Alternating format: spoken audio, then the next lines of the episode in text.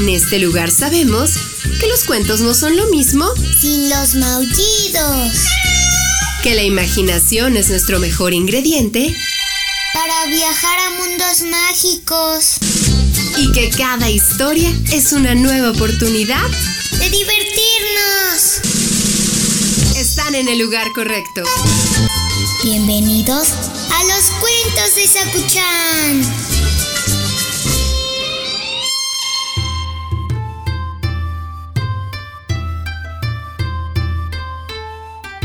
Hola, Sakuchan. ¿Andas muy apurado hoy? Yo también, tengo que hacer muchísimas cosas. Ah, sí, las historias no van a faltar. Yo creo que... Vamos a empezar. Siéntate aquí. El cuento de hoy se llama El gran lío del pulpo.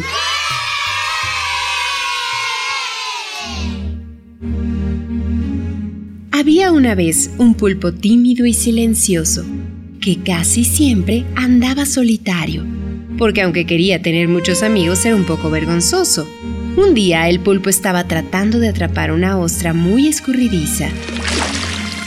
Y cuando quiso darse cuenta se había hecho un enorme lío con sus tentáculos y no podía moverse. Trató de librarse con todas sus fuerzas, pero fue imposible así que tuvo que terminar pidiendo ayuda a los peces que pasaban a pesar de la enorme vergüenza que le daba que le vieran hecho un nudo. Muchos pasaron sin hacerle caso, excepto un pececillo muy gentil y simpático que se ofreció para ayudarle a deshacer todo aquel lío de tentáculos y ventosas. El pulpo se sintió aliviadísimo cuando se pudo soltar, pero era tan tímido que no se atrevió a quedarse hablando con el pececillo para ser su amigo, así que simplemente le dio las gracias y se alejó de ahí rápidamente. Y luego se pasó toda la noche pensando que había perdido una estupenda oportunidad de haberse hecho amigo de aquel pececillo tan amable. Un par de días después estaba el pulpo descansando entre unas rocas, cuando notó que todos nadaban apresurados.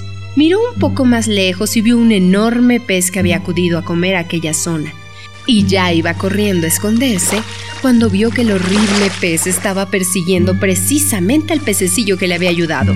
El pececillo necesitaba ayuda urgente, pero el pez grande era tan peligroso que nadie se atrevía a acercarse. Entonces el pulpo, recordando lo que el pececillo había hecho por él, sintió que tenía que ayudarle como fuera, y sin pensarlo ni un momento, pues se lanzó como un rayo, se plantó delante del gigantesco pez y antes de que éste pudiera salir de su asombro, soltó un chorro de tinta. El chorro de tinta más grande de su vida. Agarró al pececillo y corrió a esconderse entre las rocas. Todo pasó tan rápido que el pez grande no tuvo tiempo de reaccionar, pero enseguida se recuperó y ya se disponía a buscar al pulpo y al pez para zampárselos cuando notó un picor terrible en las agallas. Primero, luego en las aletas y finalmente en el resto del cuerpo. Y resultó que era un pez artista que adoraba los colores. Y la oscura tinta del pulpo le dio una alergia terrible. Así que el pez gigante se largó de ahí envuelto en picor. Y en cuanto se fue, todos los peces acudieron a felicitar al pulpo por ser tan valiente entonces el pececillo les contó que él había ayudado al pulpo unos días antes, pero que nunca había conocido a nadie tan agradecido que llegara a hacer algo tan peligroso.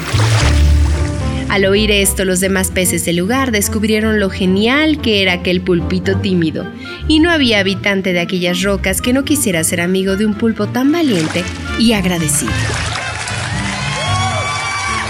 Colorín colorado, este cuento ha terminado. El que se quedó sentado, se quedó pegado. Ay, sí, pobre pulpo, todo hecho nudo. ¿Y luego cómo se atrevió a echarle la tinta? Tú le hubieras echado leche, se me hace.